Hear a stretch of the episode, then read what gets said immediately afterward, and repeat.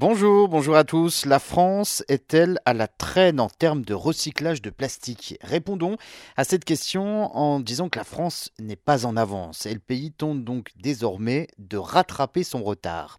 Le plastique, on en consomme donc tous, tous les jours, mais au moment de le trier, eh bien, nous sommes nombreux à hésiter devant le bac jaune, le bac vert de recyclage du plastique, d'autant que les règles peuvent donc varier d'une ville à une autre. Avec euh, tous les emballages différents, il y a de quoi s'en mêler euh, les pinceaux, c'est vrai, mais l'enjeu est essentiel.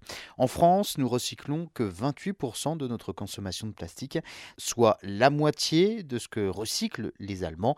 Un retard, bien évidemment, qui coûte cher à la France. Notre pays a payé à l'Union européenne l'an dernier une amende d'1,2 milliard d'euros. Alors, pourquoi tant de retard dans le recyclage du plastique chez nous en France Eh bien, parmi les éléments de réponse, il y a le tri à la maison, dont les règles ne sont pas toujours faciles à respecter. De plus, les règles ne sont pas les mêmes selon euh, certaines villes. En 2023, cela va changer. Les mêmes consignes seront donc appliquées sur tout le pays, sur toute la France. Enfin, euh, tous les plastiques ne se recyclent pas bien. Seuls 65% d'entre eux sont recyclables. Les pots de yaourt, par exemple, ne se recyclent pas. Les doubles non plus. Les emballages de gâteaux, trop petits, terminent enfouis plutôt que d'être recyclés.